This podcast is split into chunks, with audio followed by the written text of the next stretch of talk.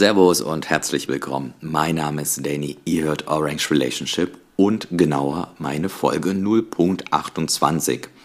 Ich entschuldige mich für etwaige Schmatz- oder Störgeräusche, denn Oskar wollte heute wieder mit mir kuscheln und diesen Hundeblick kann ich keinen Wunsch entwehren. Deswegen liegt er auf meinen Schoß. Und ja, wie gesagt, sorry, falls ihr da irgendwie was hört.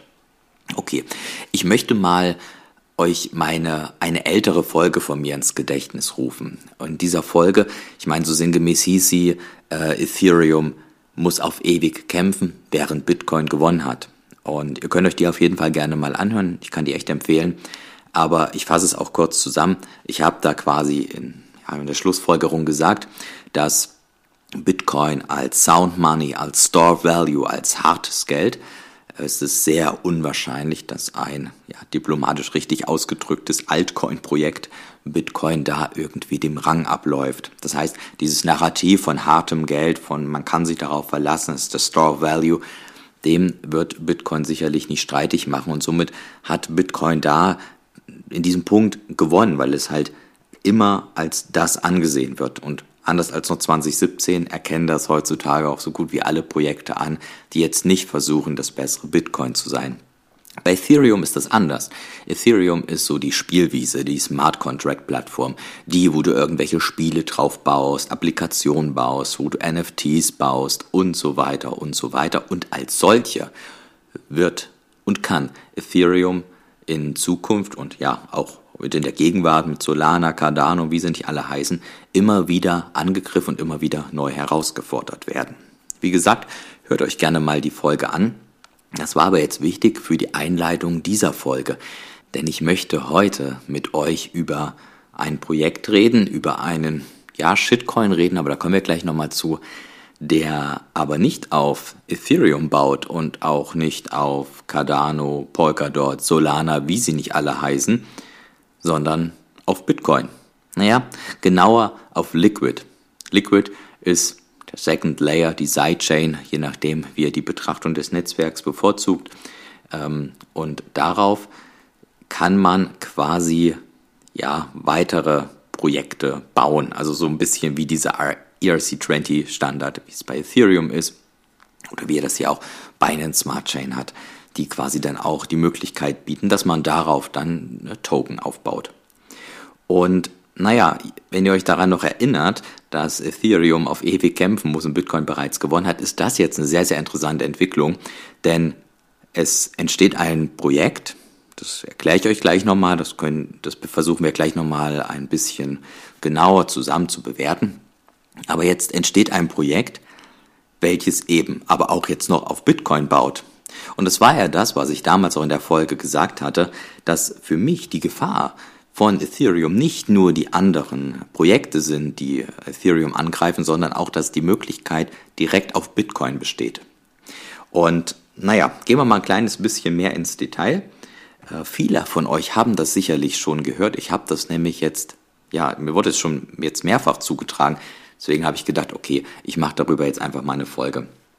Also genauer ist dieses Projekt und der Shitcoin, um den es geht, das Spiel ist ein Spiel, das nennt sich Infinity Fleet. Und dieses Spiel ist ein MMO, also ein Multiplayer-Game, welches im Weltraum spielt und ich meine 2150, wenn ich mich das so recht erinnere. Ja, also quasi in der Zukunft und ihr habt da die Möglichkeit, mit euren Schiffen im Weltraum rumzufliegen und so weiter. Gut, jetzt klingt vielleicht für den einen oder anderen ganz interessant. Für mich auf jeden Fall. Ich find, finde das Setup ganz cool. Ich habe auch gerne früher so MMOs gezockt. Äh, Guild Wars habe ich immer viel gespielt. Naja, darum soll es jetzt nicht gehen. Auf jeden Fall verwendet dieses Spiel halt ihren eigenen Shitcoin. Und da vielleicht ist die erste Anmerkung zu treffen, denn ich mache zwar jetzt hier mal eine Folge darüber, aber es ist und bleibt trotzdem ein Shitcoin. Es ist trotzdem dennoch interessant, weil wir haben halt hier einen Shitcoin auf Liquid. Ja, also Liquid ist ein äh, Netzwerk, welches von Blockstream gehostet wird und damit doch auch relativ zentralisiert ist. Nichtsdestotrotz geht Blockstream damit auch offen um. Also Blockstream sagt auch, wo in Anführungsstrichen die Schwachpunkte von Liquid sind. Man muss aber natürlich auch da sagen, dass ähm, das auf jeden Fall Schwächen sind, Zentralisierung und so weiter.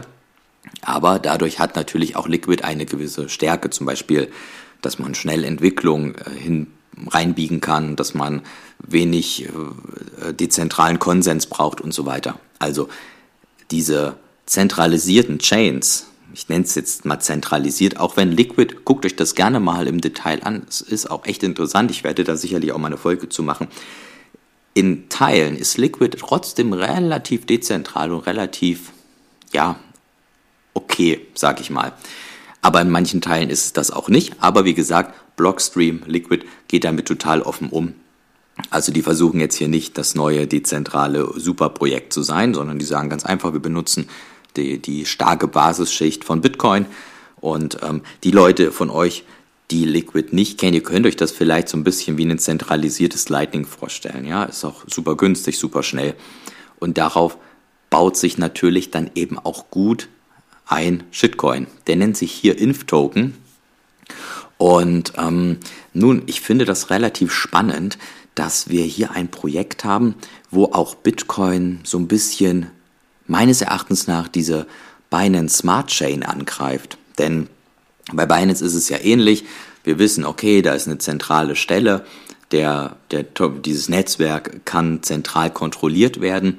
Und nun, trotzdem bilden sich darauf enorm viele Projekte. Und ich meine, sogar PancakeSwap hat in den letzten Wochen äh, mehr Transaktionsvolumen als Uniswap gehabt. Das liegt natürlich sicherlich zum einen auch an diesen unfassbar günstigen Gebühren. Und da kann man halt eben sehr, sehr einfach äh, Shitcoins hosten, Shitcoins bauen und dann eben auch hin und her schicken, ohne dass man da großartig oder erwähnenswerte Gebühren hat.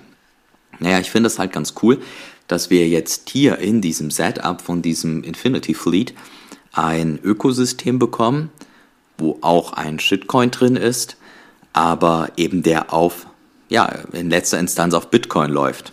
Und das ist schon spannend, weil damit ist es so, dass was ja häufig Bitcoiner sagen, wir brauchen zuerst einen festen, fundamentalen Layer, der sich in den Köpfen etablieren muss, der der muss aber sich nicht nur in den Köpfen etablieren, sondern der muss auch wirklich robust und nicht angreifbar sein. Und danach können wir die ganzen Sachen drauf bauen. Und da müssen wir sicherlich Abstriche machen, wie wir das hier gerade auch machen. Aber man muss, man muss hier auch ganz fairerweise sagen, ein solches Spiel möchte sich ja natürlich finanzieren. Das hätte das Spiel natürlich auch über Euro, Dollar oder was auch immer gekonnt. Aber indem es diesen Token verkauft, ist ist es ein bisschen, ähm, ist die Anreizstruktur eine, eine andere. Es ist interessanter für Investoren zu sagen, oh ja, cool, da habe ich ja quasi die Ingame-Währung. So ein bisschen wie das vielleicht manche von euch bei, äh, von Decentraland kennen, die ja die Mana, also den Mana-Token haben.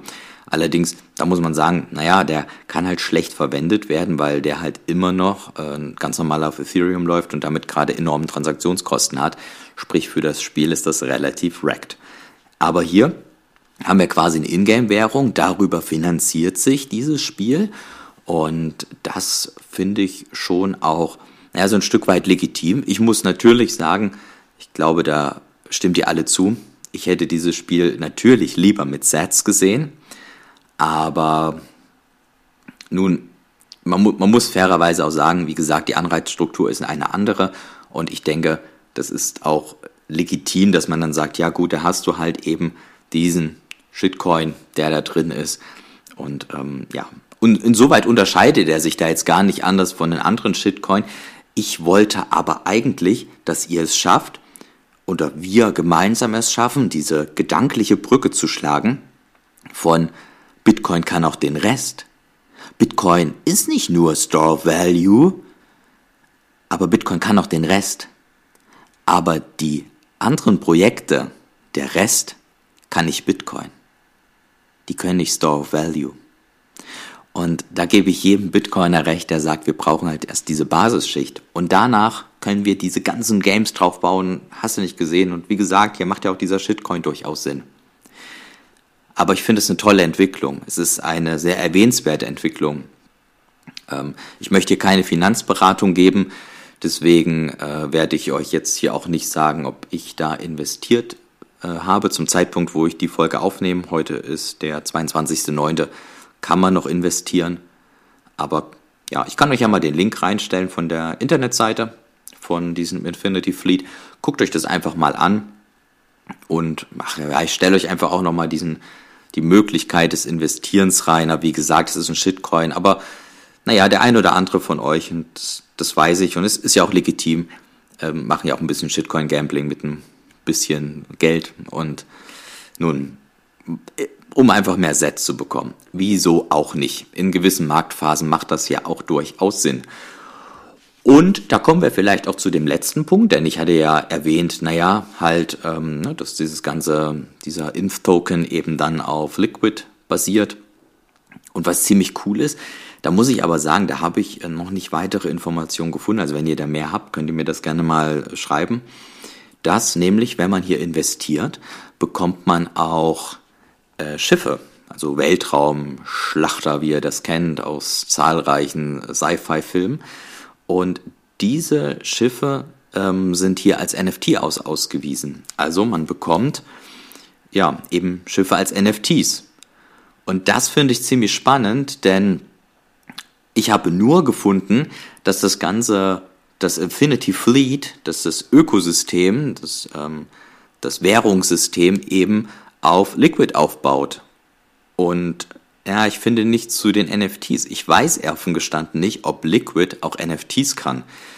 Das wäre natürlich relativ cool. Ansonsten, naja, müssten die das vielleicht dann noch über Ethereum laufen lassen, das weiß ich nicht. Ähm, aber ja, das bleibt sicherlich abzuwarten. Das bleibt wirklich spannend. Ähm, man, ich denke, hier ist auch eine gewisse Symbiose und auch die ist wieder ein Nachteil, ganz klar, ne, logisch. Ich will das hier nicht gut reden, nur weil das Ding auf Bitcoin läuft. Aber dieser Samson, Samson Mao, den ihr, ihr sicherlich viele von euch kennen, der CTO, meine ich, von Blockstream, müsste ich nochmal nachgucken, aber auf jeden Fall jemand, der da gut was zu sagen hat, der ist auch einer der Entwickler von diesem Spiel. Das heißt, es hängt da doch so sehr nah alles zusammen. Wenn das Spiel sagt, wir brauchen NFTs, naja, wer weiß, ob Liquid da nicht in der, in der Lage ist, da gewisse Contracts reinzubringen. Aber alles nur Vermutung. Es ist leider auch ein bisschen dürftig, das werdet ihr feststellen, wenn ihr auf die Seite geht.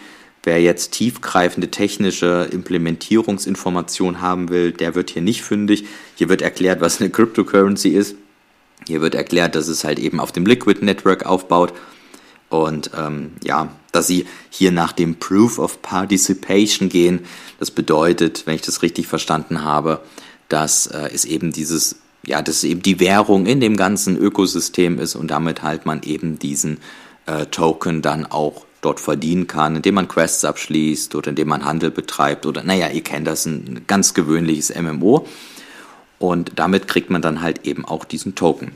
Was den Token meiner Auffassung nach auch ziemlich interessant macht, ist, dass die SEC schon grünes Licht gegeben hat und die, ja, die gleiche Behörde von Luxemburg, weiß ich gerade nicht, wie die heißt, ich glaube CSSF oder irgendwie sowas. Naja, auf jeden Fall die SEC und diese aus Luxemburg, die Behörde, die haben diesen Token als STO einge, eingestuft. Und naja, Viele, viele kennen es vielleicht von euch noch oder einige. Es gab damals ja diesen ICO-Hype 2017. ICO heißt Initial Coin Offering. Und damals, äh, nachdem der so ein bisschen abflachte, wollte man, zumindest meine Wahrnehmung damals, das alles wieder so ein bisschen aufleben lassen, nochmal Energie reinbringen, hat gesagt, okay, der neue heiße Shit sind jetzt STOs. Das sind quasi Security Token Offerings. Und das bedeutet, dass eine ähm, eine Behörde da grünes Licht gegeben hat und dann gesagt hat, ja, okay, wir wissen, dass ihr das jetzt macht, das ist alles in einem rechtlich sauberen Rahmen. Entsprechend kompliziert ist es auch, wenn ihr da jetzt investieren wollt, weil ihr eben diesen ganzen KYC-Prozess machen müsst. Von ähm, ja, allen möglichen Scheiß.